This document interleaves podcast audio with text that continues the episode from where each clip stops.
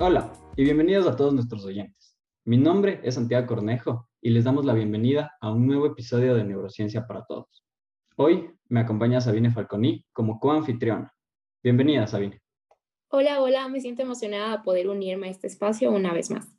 Además de eso, nos acompañan otros miembros del grupo de investigación Neural. Bienvenidos, chicos. Hola, muchas gracias por la invitación. Mi nombre es Carelis Recalde y soy estudiante de la Escuela de Nutriología de la Universidad Internacional del Ecuador. Hola chicos, gracias por la invitación. Yo soy Camila Quecedo, estoy en cuarto semestre de medicina en la Universidad Internacional del Ecuador. Hola chicos, mi nombre es Andrea Paz, estoy estudiando medicina en sexto semestre de la Universidad Internacional del Ecuador. Hola chicos, un gusto. Mi nombre es Pamela Marcayata, soy estudiante de nutrición en la Universidad Internacional del Ecuador. Hola a todos, es un gusto poder estar aquí. Soy Juan Diego Gómez, estudiante de quinto semestre de la Escuela de Nutrición en la UID. Es un gusto, chicos. El tema que discutiremos el día de hoy es la demencia y si es que esto se puede prevenir. Yo siempre he sido fiel creyente de que para entender algo siempre hay que definirlo primero. Entonces, me gustaría que nos expliquen qué es específicamente la demencia y cuáles serían los grupos vulnerables. Claro, te explico. La demencia es un grupo de trastornos que se caracteriza por el deterioro de las funciones cerebrales. Entre estas tenemos la memoria y la conducta. Además, es una enfermedad progresiva que afecta la capacidad de la persona para realizar sus actividades diarias. Cada año se registran casi 10 millones de casos nuevos de demencia, siendo la enfermedad de Alzheimer el diagnóstico más frecuente, seguido por la demencia vascular. Los pacientes más vulnerables son las personas mayores a 60 años. Bueno, ahora que hemos entendido qué es la demencia, me gustaría saber cuáles son los síntomas, más o menos para poder identificar a un paciente con demencia. Si hablamos de los síntomas de la demencia, estos dependerán de cada persona. Se presentan de manera diferente dependiendo del impacto de la enfermedad y de la personalidad del paciente antes de sufrir la enfermedad. Pero en general lo podemos dividir en tres etapas. La primera, la etapa temprana, que a menudo pasa desapercibida. Tienen tendencia al olvido, pierden la noción del tiempo y desorientación incluso en lugares conocidos. La segunda etapa es la etapa intermedia. En esa fase los síntomas son más evidentes. Empiezan a olvidar nombres de personas, se desubican en su propio hogar, tienen dificultad para comunicarse y cambios en el comportamiento, como dar vueltas por la casa o repetir las mismas preguntas. Y por último, la etapa tardía, que se presenta con alteraciones más graves, con desubicación en tiempo y espacio, dificultad para reconocer familia o amigos y hasta dificultad para caminar. ¿Y existe algún tratamiento para las personas con demencia? Bueno, gracias por tu pregunta.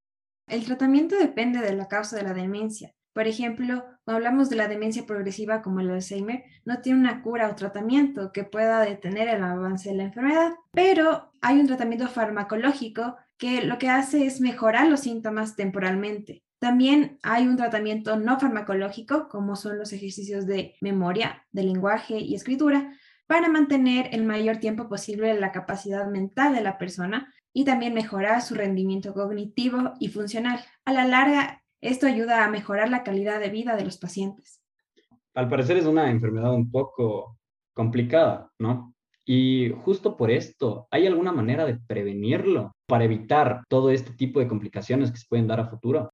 Bueno, a pesar de que la edad es uno de los factores principales de riesgo para desarrollar demencia, no se limita solo a los adultos mayores, también se puede presentar una demencia de inicio temprano, por ejemplo.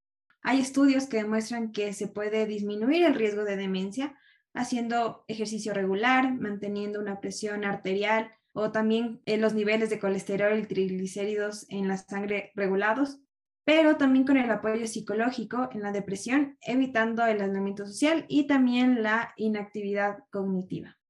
Qué importante es hablar del apoyo psicológico y sobre todo lo que mencionas de evitar el aislamiento. Podemos comprender el impacto que tuvo la pandemia y el confinamiento en muchas personas.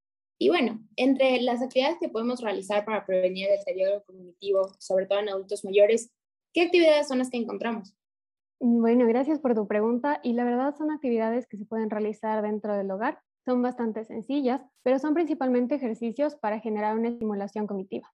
Entonces, por ejemplo, en cuanto a la lectura o la escritura, sirve bastante que los adultos mayores realicen cálculos o en sí ejercicios de lectoescritura o pueden también realizar dibujos. También es importante realizar una estimulación sensorial, entonces pueden reconocer sonidos, escuchar melodías, intentar hacer que mejoren sus capacidades auditivas, trabajar también con imágenes o objetos.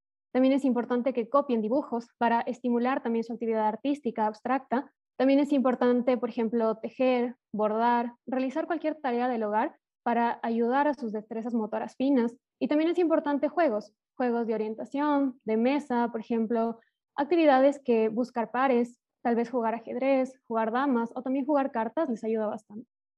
Algo que se mencionó previamente que me llamó mucho la atención es niveles de colesterol y triglicéridos regulados en sangre. Entonces, ¿cómo el estado nutricional de una persona puede incrementar el riesgo de padecer demencia? Como sabemos, el cerebro, para mantener su función, necesita una nutrición especial. Y dentro de estos tenemos incluso también no solo colesterol y triglicéridos, sino también algunas vitaminas, como por ejemplo el complejo B, la vitamina B12. Y es importante también tomar en cuenta que las fases de la enfermedad también son importantes. Por ejemplo, en fases tempranas los pacientes pueden tener una alimentación descontrolada, pero tal vez en fases más avanzadas tienden a perder peso y eso ya nos lleva a un desbalance nutricional y aquí es donde ya se presenta la deficiencia de vitaminas y puede eso llegar también a afectar tu función cerebral. Entonces, no solo es, por ejemplo, triglicéridos y colesterol, sino también es la nutrición en general que puedan tener los pacientes. Andrea, justo mencionas algo que llama mucho mi atención, que es el tema del complejo B y las vitaminas del complejo B yo quería consultarte qué hace único al complejo B, por qué las vitaminas del complejo B son importantes y se relacionan directamente con la función cognitiva. Bueno, permíteme explicarte. Las vitaminas del complejo B juegan un papel importante en una serie de procesos fisiológicos. Estos tienen un efecto ya sea directo o indirecto sobre la función cerebral. Estos tienen un efecto positivo sobre la síntesis y la integridad de fosfolípidos, proteínas y ADN. También existe evidencia que indica que las vitaminas del grupo B son neuroprotectoras y bajan los niveles del aminoácido neurotóxico llamado homocisteína. De igual forma, se ha sugerido que la producción de neurotransmisores como las catecolaminas y otras monoaminas se ve reforzada por el aumento de los niveles de las vitaminas del complejo B y también las vitaminas C. Las vitaminas B también están involucradas en el metabolismo del folato, el cual está relacionado con el estado de ánimo y la función cognitiva. Y cuando hablamos de rendimiento mental, el estado de micronutrientes puede afectar a la función cognitiva en todas las edades. Por ejemplo, si se presenta durante el embarazo deficiencias de vitaminas del complejo B, se puede causar daños irreversibles. En cambio, cuando estamos hablando de la infancia, se presenta daños en las funciones cognitivas y de aprendizaje. Y cuando hablamos de etapas posteriores, adultos mayores, se ha visto que existe la prevalencia de depresión y demencia. Al parecer, la nutrición es una parte muy importante en el tema de la demencia. Entonces, ¿qué estrategias nutricionales se recomendarían en pacientes que ya padecen esta patología? Bueno, en pacientes con demencia se ha visto que hay dos tipos de dietas que pueden ser aplicadas para mejorar el funcionamiento cognitivo. Por ejemplo, hablamos de la dieta mediterránea, que es una dieta baja en grasas saturadas, alta en omega 6 y omega 3, alta en proteína animal, alta en antioxidantes, en carbohidratos complejos y fibra. En esta se aconseja el consumo de pescados y mariscos dos a tres veces por semana. La carne roja se recomienda consumir de dos a tres veces por mes. Hablando de los frutos secos, se recomienda consumirlos a diario y es importante la ingesta de antioxidantes, porque el cerebro es particularmente sensible al daño producido por los radicales libres. Estas son una especie química bastante inestable que va a generar daños en el cerebro por el bajo nivel de antioxidantes endógenos que tiene. Ahora, existe evidencia acerca del factor protector de la dieta mediterránea sobre el deterioro cognitivo, Publicaciones recientes demuestran que una mayor adherencia a la dieta mediterránea se asocia a un menor deterioro de los test de función cognitiva en la población mayor a 65 años. Además, un reciente estudio comparó el volumen cerebral medido en resonancia magnética en 700 adultos mayores no dementes, con o sin dieta mediterránea, y se encontraron diferencias significativas en áreas temporales, parietales y singulares con una diferencia de 5 años de envejecimiento. Respecto a la dieta DASH, es similar, pero está enfocada en el consumo de frutas, vegetales, granos enteros e integrales. Gran cantidad de potasio, magnesio, calcio, pero en esta se limita a carnes rojas, colesterol, grasa saturada y sal. Respecto a esta dieta, se realizó un estudio en Estados Unidos con 6.000 personas y se vio que las personas que cumplían la dieta de forma estricta tenían alrededor de un 35% menos de probabilidades de presentar un mal rendimiento en pruebas de función cerebral, mientras que la cumplían de forma moderada eran un 18% menos propensas a mostrar señales de deterioro cognitivo. Una vez recalcando el rol de la nutrición, me parece que también debemos hablar sobre la actividad física. Y bueno, ¿qué relación existe entre la actividad física y la demencia? La actividad física puede tener efectos particularmente importantes en los adultos mayores, especialmente en aquellos que experimentan un deterioro cognitivo. En la revisión Beneficios potenciales de la actividad física en deterioro cognitivo leve y la demencia, se describen los beneficios que la actividad física puede tener en el funcionamiento de los individuos en varios dominios, incluyendo la cognición, la independencia funcional y la salud psicológica. Se ha visto que el principal aporte es en el funcionamiento ejecutivo y la memoria. Gran parte de la literatura existente ha apoyado las intervenciones con ejercicio aeróbico como promotoras de la salud cardiovascular y cerebral, así como de otras formas de envejecimiento saludable. El formato o la cantidad ideal de actividad física para maximizar la eficacia no está claro. Sin embargo, la Organización Mundial de la Salud recomienda que los adultos mayores realicen un mínimo de 150 minutos de actividad física aeróbica de intensidad moderada. Por ejemplo, trotar, nadar, bailar, andar en bici, 75 minutos de actividad física aeróbica de intensidad vigorosa, que serían los mismos tipos de ejercicio anteriores, solo que a una mayor intensidad. Por ejemplo, en vez de trotar, correr, o una combinación equivalente de actividad de intensidad moderada y vigorosa cada semana. Si bien estas recomendaciones se basan en investigaciones, se deben desarrollar y examinar protocolos más estructurados para determinar la cantidad óptima de actividad física para los adultos mayores. La última duda que surge en mí es cómo se relaciona también el sueño con la demencia.